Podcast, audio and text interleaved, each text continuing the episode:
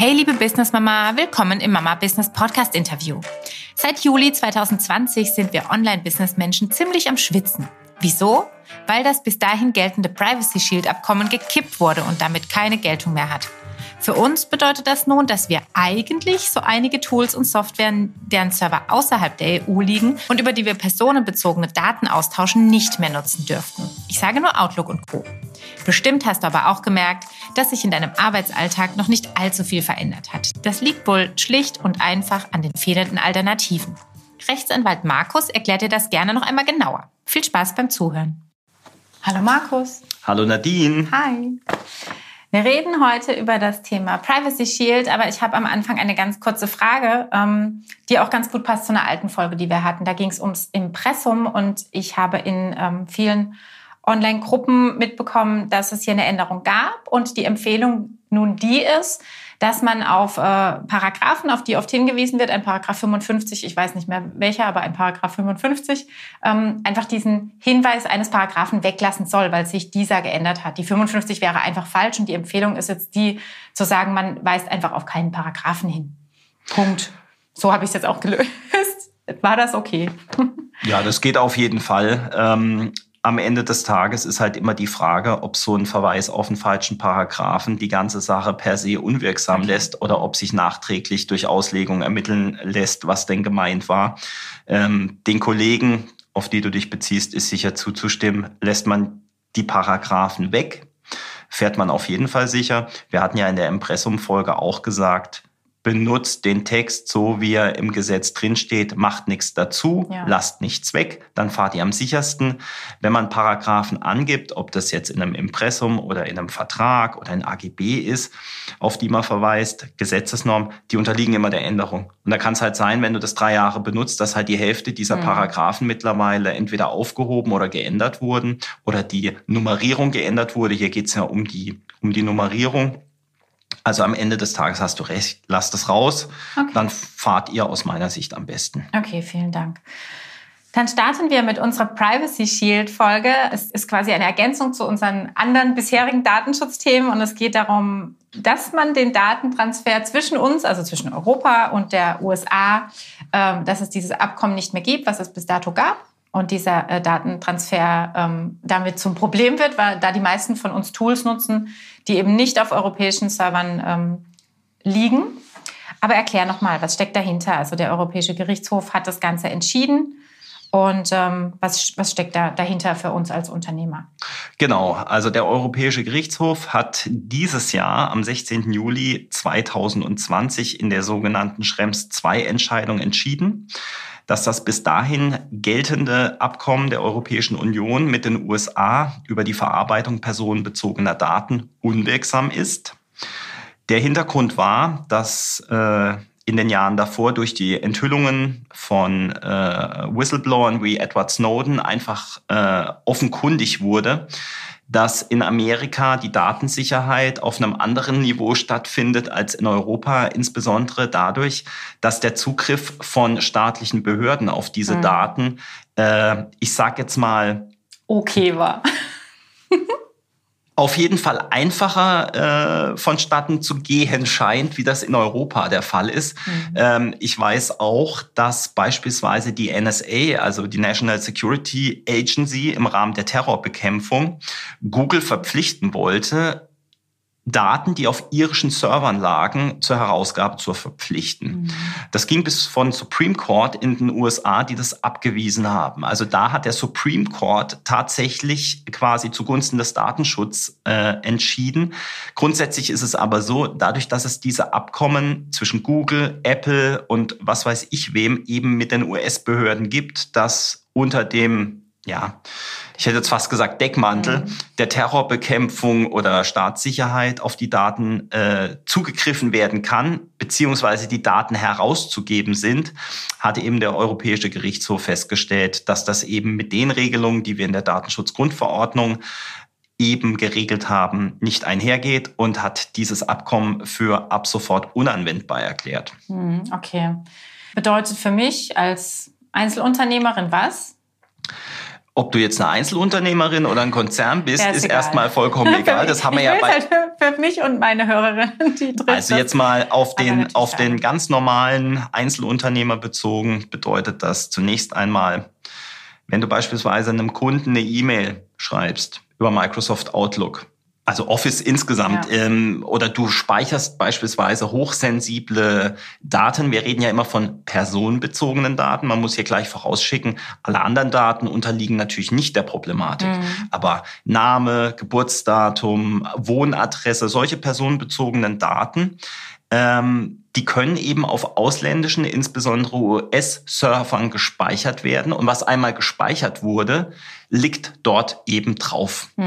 Und das Problem ist, wenn du nach europäischem Recht dieser Nutzung nicht ausdrücklich zustimmst, hast du einen sogenannten Datenschutzverstoß, weil dadurch, dass das Privacy Shield Abkommen, das ja geregelt hat, dass das in Ordnung ist und dass die US-Behörden dafür Sorge tragen, dass unsere Standards gelten, dadurch, dass das nicht mehr gilt, hat man jetzt eben die Problematik, dass du verantwortlich bist, wenn du diese Dienste benutzt. Mhm. Verantwortlich heißt, du musst eine Sicherheitsabwägung treffen für jeden Fall der Verarbeitung personenbezogener Daten in ein Empfänger Drittland. Also das Privacy Shield Urteil gilt nicht nur für die USA, sondern beispielsweise auch für die Schweiz mhm.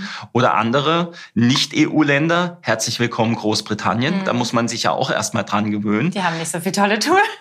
Ja, aber die haben vielleicht ein paar Server auf der Insel stehen, ja, wo halt Daten gespeichert werden. Bei Google hat ja beispielsweise auch auf den äh, irischen Inseln Server stehen. Stimmt. Deswegen ist die Problematik da weiterhin gegeben. Also einfach ausgedrückt, du musst halt vor jeder Verarbeitung eine Einzelprüfung durchführen, ob in dem Land, wo der Server steht, von dem Programm, wo du arbeitest, ob das das gleiche Schutzniveau gewährleistet wie in Europa. Und im Zweifel wirst du sagen müssen, nein. Mhm. Das ist ganz einfach. Wer sich mal an die jüngsten Entscheidungen erinnert, die durch die Presse gingen, äh, als die Eltern Zugriff auf das Facebook-Konto ihres verstorbenen Kindes wollten und Facebook das verweigert hat. Mhm. Du hast selbst in Deutschland beziehungsweise der Europäischen Union äh, keinen schnellen Durchgriffsweg, um an die Daten zu gelangen. Also deswegen ist es ja so, dass diese Standards erst geschaffen werden müssen, dass es ein Prozedere gibt, was passiert, wenn ein Kind verstirbt, ja. haben dann die Eltern als Erben des Kindes einen Anspruch darauf, in diese äh, vielleicht auch hochsensiblen privaten Daten ja. Einblick zu nehmen. Und wie gesagt, der BGH hat es angenommen, aber bis dahin war es ein weiter Weg. Facebook selber hat gesagt, nein, wir berufen uns auf den Datenschutz. Mhm. Ähm, das geht geht nicht. Und deswegen, also für uns kleinere Unternehmen oder Kleinstunternehmen, Einzelunternehmen, wird man sagen müssen, das, was jetzt gefordert wird, wir müssen eine Einzelfallprognose machen, wir müssen eine Gefährdungsabwägung machen und wenn wir zu dem Ergebnis kommen, wir können weder die Sicherheit äh, gewährleisten, noch können wir Garantien geben, dann werden wir dazu hingehen müssen, uns einen anderen Weg zu überlegen, wie wir eine sichere Datenübermittlung mit unseren Kunden gewährleisten können. Darf ich da ganz kurz was einschieben? Ähm, vielleicht einfach nur, um so ein bisschen eine Grundsorge zu nehmen. Es liegen zwar, also du hast es auch angerissen, es, die, viele Tools kommen aus, der, aus den USA oder die Servers in, in Amerika, ähm, aber solange wir eben nicht die personenbezogenen Daten da nutzen oder ablegen in irgendeiner Weise. Ich nehme immer mein Beispiel ganz gerne mit Trello. Ne? Wir kommunizieren, also meine Kunden und ich, wir kommunizieren oft über Trello. Das ist ein Projektmanagement-Tool. Das sind aber eben diese personenbezogenen Daten auch nicht in der Nutzung. Also ich muss da ja nicht Logins reinschreiben, die Kontaktdaten äh, der Kunden reinschreiben, die haben einen Login, die haben mit ihrer E-Mail-Adresse sind die eingeloggt, hinterlegen sonst aber nichts. Also ist sowas in meinen Augen völlig legitim, solange wir eben nicht diese personenbezogenen Daten darüber austauschen. Das Problem, Nadine, ist, du wirst niemals ausschließen können, dass jemand in Trello irgendwas personenbezogenes reinschreibt. Ja, klar, natürlich. Und du brauchst eine ausdrückliche Einwilligung. Ja. Nur weil er das reingeschrieben ja. hat, heißt es das nicht, dass damit eine Einwilligung in die Datenverarbeitung durch ihn vorliegt. Einfaches Beispiel, wenn ich von einem Mandanten oder zukünftigen Mandanten eine E-Mail bekomme, wo er mir den kompletten Kündigungssachverhalt mit mhm. Einstellungsdatum, mhm. Schwerbehinderteneigenschaft, Gehalt und so weiter mhm. übermittelt, dann ist das über E-Mail ähm, schon mal recht problematisch, mhm. weil ich natürlich, und da kommen wir jetzt vielleicht dann noch zu den technischen Möglichkeiten, nicht unbedingt sicherstellen kann, dass in dem Moment, wo ich die E-Mail empfangen habe, das schon auf einem US-Server für alle Zeit luftgekühlt hinterlegt ist. Ähm, deswegen ist die Problematik tatsächlich so, Du wirst nie ausschließen können, dass irgendwas personenbezogenes ist. Einfaches Beispiel. Nach der Datenschutzgrundverordnung ist Datenverarbeitung schon, wenn du eine Karteikarte äh, mhm. beschriftest mit Kundendaten und die mhm. in einem Blog stellst. Da haben wir nicht das Problem des Servers. Die Datenverarbeitung findet quasi in deinem Büro, in deinem Keller statt und du hast dort Ordner stehen, wo du Kundendaten drin hast, wo du Rechnungsdaten drin hast. Alles kein Problem. Äh, du kannst in dem Fall ja sicher gehen, dadurch, dass die körperlich hinterlegt sind und nirgendwo gespeichert sind, dass du da eine ausreichende Kontrolle drüber hast. Aber es ist eine Datenverarbeitung nach der Datenschutzgrundverordnung und auch dafür, für die Karteikarte und den Ordner, brauchst du die Einwilligung deiner Kunden. Mhm. Explizit. Mhm. Und ähm, deswegen ist es so, wenn du jetzt hingehst und dir ein Kunde schreibt, mit dem du bislang sage ich jetzt mal, Daten nicht über den elektronischen Weg ausgetauscht hast und er sagt, ah, Frau Großdorf, ich habe die letzte Rechnung verbaselt, mailen Sie mir die doch mal zu. Und du scannst die ein und schickst die, dann bist du genau in der Problematik. Mhm. Ähm, wir hatten ja im Vorfeld zu dieser Podcast-Folge ein bisschen vorher gequatscht beim Kaffee und ich hatte ja auch gesagt, ich muss es mittlerweile so machen, dass solange ich keine Einwilligung habe, auch wenn mir Mandanten per E-Mail irgendwas schicken oder eine Anfrage starten oder über ein Kontaktformular, dass ich den unmittelbar was schicken muss, dass ich sage, ihr müsst einwilligen. Oder aber ihr müsst ausdrücklich widersprechen. Und solange ich keine Einwilligung habe, kann ich euch nur mündlich, fernmündlich oder über Post-Telekommunikationsdienstleister ähm, antworten. Okay, bedeutet unsere Lösung oder unsere Übergangslösung wäre tatsächlich zu versuchen, eine Einwilligung vorab einzuholen und zu sagen, pass auf, wir nutzen dieses und jenes äh, Tool oder diesen und jenen Ko Kommunikationsweg. Ähm, du bist dir dessen bewusst, dass dieser Server eventuell eben nicht in Deutschland steht oder bei den E-Mails ja genauso die Server. Und bitte setz dein Häkchen, so wie ja bis dato das Häkchen generell für die Datenschutzerklärung setzen musste. Ja, ja und nein. Also der EuGH hat in der gleichen Entscheidung gesagt, dass sogenannte Standardvertragsklauseln, die die EU zur Verfügung stellt, was diesen Datentransfer angeht, die dürfen weiterhin benutzt werden. Das Problem ist, du als Verantwortlicher, also wenn du die Daten bei dir quasi empfängst oder schickst oder speicherst, ähm, du musst für jeden Fall vorab eine Gefährdungsprognose machen das ist ja in der Praxis, sage ich jetzt mal, ähm, für kleinere Unternehmen recht schwierig. Deswegen ähm, steht auch in der Datenschutzgrundverordnung Sicherheitsabwägung fehlgeschlagen. Garantien fehlgeschlagen und dann gibt es nur noch einen Ausweg. Und dieser Ausweg ist aus meiner Sicht äh, der Ausnahmefall, dass du A, deine Kunden ausdrücklich darüber belehrst, dass das Privacy Shield Urteil vom 16. Juli 2020 eben zu der Folge geführt hat, dass die Problematik besteht, wie wir sie besprochen haben und dass du nachdem du deine Kunden darüber belehrt hast, insbesondere auch, was für konkrete Programme du benutzt mhm. für die Kommunikation, damit die auch wissen, worauf sie sich einlassen, entweder die ausdrückliche Einwilligung dir schriftlich geben lässt oder eben, falls die widerrufen, für die einen Kommunikationsweg suchen musst, der halt klassisch Telefon, hm. Treffen, Post ist. Weil diese Wege sind nach deutschem Recht und ich denke auch nach europäischen Standards nach wie vor sicher. Wir haben ein Postgeheimnis, äh, hm. wir haben ein Fernmeldegeheimnis. Ähm, du kannst in Deutschland eine telefonische Kommunikation nur dann nachträglich abhören, wenn ein richterlicher Beschluss ja. da liegt. Also da müssen konkrete Anhaltspunkte da sein. In Amerika ist halt so, dass man immer den Eindruck hat, die NSA ruft bei der Telefongesellschaft an mhm. und die bringen dir dann nachmittags mehr oder weniger die Server vorbei äh, und dann ist die Sache in Ordnung.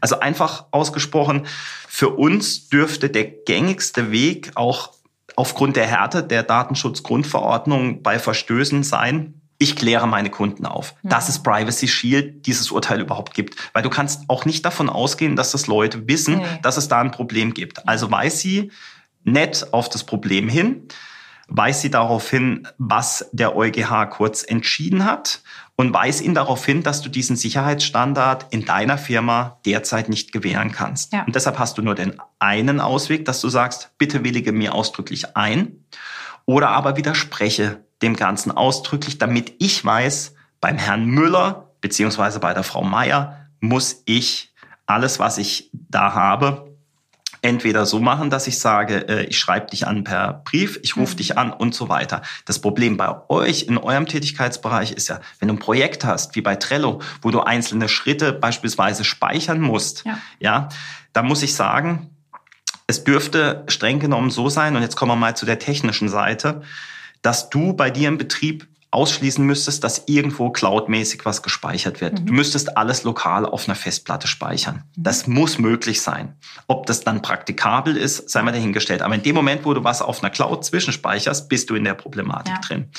Wenn du sagst, ich habe alles lokal gespeichert und ich kann meinem Kunden die Webseite quasi bei mir zu Hause oder in meiner, in meiner Firma zeigen, hast du auch kein Problem. Es geht nur darum, in dem Moment, wo irgendwie was nach außen geht, auf einen ausländischen Server oder zwischengespeichert wird, hast du den Datenschutzverstoß. Deswegen ja auch die Empfehlung, die wir gerade geben, lasst euch die Einwilligung geben, weil selbst wenn das ein Datenschutzverstoß sein sollte, habe ich mehr getan, als dass ich gar nichts tue. Ich habe belehrt, der durfte, der Kunde durfte seinen Willen zum Ausdruck bringen, indem er sagt, ich kann mich selber dafür frei entscheiden, was ich machen möchte. Ist mir die Gefahr äh, der Verarbeitung meiner personenbezogenen Daten in den USA oder einem Empfänger-Drittland wichtiger, als dass das Projekt weitergeht? Dann habe ich die freie Wahl. Hm. Und man wird aus meiner Sicht dann, äh, selbst wenn es ein Datenschutzverstoß sein sollte, nicht hingehen können, äh, und sagen, also hier wird jetzt eine drakonische Strafe ausgesprochen. Ähm, ich sagte ja in unserer letzten Datenschutzfolge, das Problem an der Datenschutzgrundverordnung ist, dass Datenschutz nicht verhandelbar ist zwischen Privatpersonen. Also ich habe, glaube ich, das Beispiel gegeben, es gibt so einen Paragraph, oder es sind ja Artikel in der Datenschutzgrundverordnung, ähm, wo es eben um, die, um diese Zustimmungsfähigkeit zur Datenverarbeitung geht. Ähm, und wo man beispielsweise sagt, das mag unter Privaten gelten, aber okay. beispielsweise Arbeitnehmer sind nie frei in der Entscheidung gegenüber dem Arbeitgeber, ob sie die Einwilligung abgeben oder nicht. Deshalb kann der Arbeitgeber, das wird jetzt zu weit führen, um was es da konkret geht, aber schon per se nicht einwilligen, mhm. weil er immer dieses Abhängigkeitsverhältnis hat nach dem Motto, wenn du mir das nicht unterzeichnest, kannst du gleich deine Papiere holen. Mhm.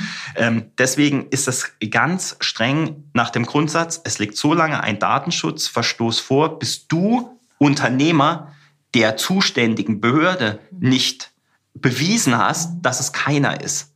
Und wenn du diese Einwilligungserklärung, wie jetzt auch schon bei der herkömmlichen, äh, also bei dem Hinweisblatt zur Datenschutzgrundverordnung, äh, was ich jedem empfehle bei Vertragsschluss, dass da auch belehrt wird, dass es sowas gibt. Ja, du lachst immer, aber ich das, wissen, die Augen. Das, das weißt du nicht, äh, ob jetzt die, ähm, ich sag jetzt mal, die Gas- und Wasserinstallationsfirma, die jetzt eine Website nach 40 Jahren will, ob die wissen, ob es eine DSGVO gibt. Ja, natürlich. Und natürlich, es ist doch so, wir haben es doch gerade auch beim Kaffee drüber gehabt. Bei jedem Update, bei jeder Google-Geschichte musst du einwilligen. Du scrollst nach unten, du drückst drauf, du hast keine Zeit, du liest es gar ja, nicht durch. Aber darum geht's nicht.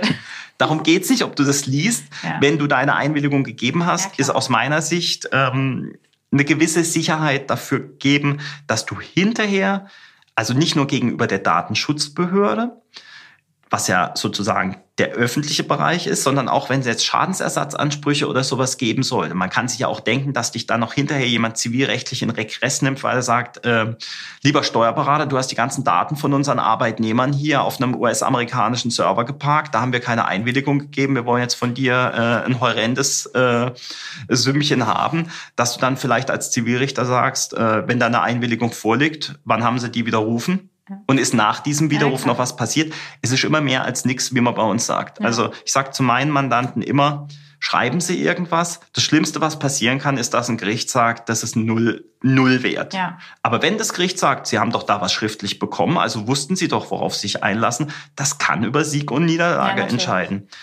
Also ich habe es auch ganz einfach jetzt gelöst. Ich habe es in mein Angebot quasi mit reingenommen, so ein Hinweissatz, der, der eben besagt, ähm, dass wir Tools nutzen, die nicht auf europäischen Servern sind ähm, und dass der Kunde quasi mit dem zustimmt, die auch weiterhin zu nutzen. Ich, ich würde das auf einem Extrablatt machen, ja, aber weiß. das ist jedem selber überlassen. Nein, ganz einfach. Es ist ja auch für die eigene für, für die eigene Archivierung so. Wenn das auf einem Extrablatt ist, dann muss ich nur dieses eine Blatt mit dem Hinweisblatt zur Datenverarbeitung vielleicht verknüpft einfach in einem Ordner ablegen. Und wenn mal irgendwas passiert, dann hole ich den Ordner raus und sage, da hast du. Ja, steht alles drin. Ich tag das ab als unternehmerisches Wir Risiko. gehen ja auch davon aus, dass die meisten unserer Kunden, dass das denen gelinde gesagt entweder egal ist oder sie einwilligen werden. Nur wir müssen ja heute auch für alle, die betroffen sind, und es sind alle betroffen, die personenbezogene Daten verarbeiten. Wir müssen ja irgendwie mal ein Handout geben, um zu sagen, was können wir denn machen? Du hast mir ja auch erzählt, dass es ja durchaus namhafte Kolleginnen und Kollegen geben, die nach dem Motto, macht weiter wie bisher, die Politik wird eine Lösung finden, agieren. Das Problem ist, die Entscheidung heißt Schrems 2. Mhm. Es gibt auch eine Schrems 1 Entscheidung. Das heißt, der Kläger, der ist, glaube ich, österreichischer Jurist, der hat zweimal erfolgreich mhm. gegen Datenschutzabkommen der Politik geklagt. Ja. Die Hoffnung, dass das beim dritten Mal wieder funktioniert, da kann man jetzt Wahrscheinlichkeitsrechnung betreiben. Ähm, ich finde es halt immer nur ein bisschen fahrlässig, wenn eine Problematik besteht. Wir reden ja heute hauptsächlich über die rechtliche äh, Lösung. Man kann sicherlich vieles technisch regeln werden wir vielleicht auch noch mal kurz Zeit dafür haben, Verschlüsselung und so weiter und äh, Server, die ausschließlich in Deutschland stehen. Nur das Problem ist, und das hast du ja auch beim letzten Mal gesagt, wer sind denn die Big Names, mit denen wir arbeiten? Hm. Das sind Monopolfirmen. Monopolfirmen. Ich benutze Outlook, glaube ich, seit äh, der Schule ähm, und großartig äh, in den Funktionen, die in der ich tätig bin, könnte ich glaube ich noch das Programm von 95 benutzen. Ja, ja. viel mehr habe ich nicht dazu gelernt. Nee, aber der Punkt ist, die Welt, was den Datenschutz angeht, hat sich halt wirklich seit der DSGVO mhm. komplett geändert. Der technische Aufwand, der teilweise hier von Unternehmen betrieben werden muss, ist erheblich. Also ähm, um nochmal auf die technische Seite zu kommen, wenn ich das kurz ausholen darf, ich bin mhm. ja kein Techniker, aber viele Experten, ich habe mich ja auch ein bisschen mit der Materie beschäftigt, sagen zum Beispiel Verschlüsselung. Mhm. Das bieten die Datenschutzbehörden als Lösung an. Verschlüsselung hat einen Nachteil. Du kannst etwas verschlüsseln. Doch wenn etwas entschlüsselt wird und in dem mhm. Moment der Entschlüsselung die Daten halt entschlüsselt irgendwo liegen, haben wir wieder die gleiche Problematik. Ja. Es ist nicht entscheidend, dass der Übertragungsweg verschlüsselt war. Ja, die Datei muss weiterhin verschlüsselt bleiben. Viele Anwaltskanzleien machen es jetzt so, die schicken mir Schriftsätze und ein gesondertes Passwort. Und jedes Mal, wenn ich einen Schriftsatz von denen aufmachen muss, muss ich ein gesondertes Passwort mhm. eingeben. Das Problem ist, ich füge das jetzt in mein Kanzleiprogramm ein und speichere das in Amerika. Klar. Die Frage ist, wer hat den Datenschutzverstoß begangen? Ja. Aber eigentlich schicken die mir was. Ja, klar. Ich verarbeite das nicht, ich speichere es ja nur. Ähm, also du siehst, technisch gesehen sind die Mittelverschlüsselung da. Es gibt ja. noch ein weiteres Beispiel, was immer ins Feld geführt, äh, geführt wird, Anonymisierung. Dass du beispielsweise solche Daten anonymisiert äh, quasi speicherst, das halte ich für einen sehr gangbaren Weg, gangbaren Weg. Der andere Punkt ist natürlich, der Aufwand, um aus der Anonymisierung bei der Rekapitulation wieder die Daten richtig zuzuordnen, das funktioniert für, für alte Techniken, das funktioniert für E-Mails, das funktioniert ja. nicht für dieses cloudbasierte Echtzeitarbeiten, wie wir das tun. Also Richtig. deswegen ist es für mich auch so gar keine Option. Ähm, Genauso, du, du machst bei Zoom oder irgendwo, wie die, wie die Programme heißen, eine Videokonferenz ja, oder Microsoft Teams. Ja. Und einer hat nicht eingewilligt und sagt, guten Tag, mein Name ist Müller, ich bin 37 Jahre alt. Ja, aber das haben sie jetzt, haben sie, also Zoom hat tatsächlich jetzt ein äh, Banner vorgeschalten. Wenn ähm, eine Aufzeichnung erfolgt, musst du dem einwilligen. Also du musst dem zustimmen. Da kommt ein kleines Pop-up und es sagt, hier, wir nehmen eine Aufzeichnung auf, ist das okay für dich? Ja, die Aufzeichnung. Ja, die Was Aufzeichnung. ist mit der Speicherung? Ja, ja klar, das, damit habe ich nichts zu tun. Ja, genau. Aber du siehst, ähm, das Problem aber zumindest ist versuchen die in technischer Hinsicht. Deshalb, wie gesagt, meine Empfehlung, und wie gesagt, das ist hier keine Rechtsberatung, sondern wir reden aus unserer täglichen Praxis, ja. wie wir mit solchen Problemen umgehen. Macht was mit euren Kunden, schreibt sie an, weist sie auf das Problem hin. Das kann man in einem Standardformular einfach mal formulieren. Und es gibt dafür keine Blaupause und keine Vorlage. Ich mache das so, ein anderer Kollege oder eine Kollegin machen es anders. Ja. Und ich werde dieses Formular natürlich, wenn ich Hinweise bekomme von den Datenschutzbehörden oder durch neue Urteile, natürlich immer wieder überarbeiten oder mhm. vielleicht auch für meine Kunden ein bisschen praxistauglicher machen. Mhm. Nur sind wir ehrlich, äh, wir müssen was tun. Diese Empfehlung macht erstmal weiter wie bisher. Die halte ich unter der Sanktionsmöglichkeit mhm. der DSGVO vielleicht für wenig wahrscheinlich aber wenig wahrscheinlich ist unter Juristen nicht befriedigend. Ja. Nein, ich glaube, die Lösung ist übergangsweise, wie du sagst, besser als nichts. Also den Kunden vorab einen Hinweis zu geben, ob es jetzt auf einem separaten Blatt mit äh, Widerspruchsmöglichkeit oder so wie bei mir Teil des Angebots, wo sie äh, quasi, bevor sie die Datenschutzerklärung, äh, der Datenschutzerklärung zustimmen, mit einem Kreuzchen stimmen sie eben noch zu oder willigen ein, genau. dass wir Tool 123 benutzen. Ähm, alles ist besser als nichts. Alles also ist besser als nichts. Und ich möchte am Schluss noch auf eins noch hinweisen, weil du ja, weil du ja am Anfang das Impressum eingeführt hast. Mhm. Auch das Privacy Shield Urteil hat Auswirkungen aufs Impressum, weil Diensteanbieter, die ich nutze, die hatten oder ich auch, wir hatten immer diese Formulierung drin in, im äh, Impressum, was sich aufs Privacy Shield äh, okay. Abkommen bezog.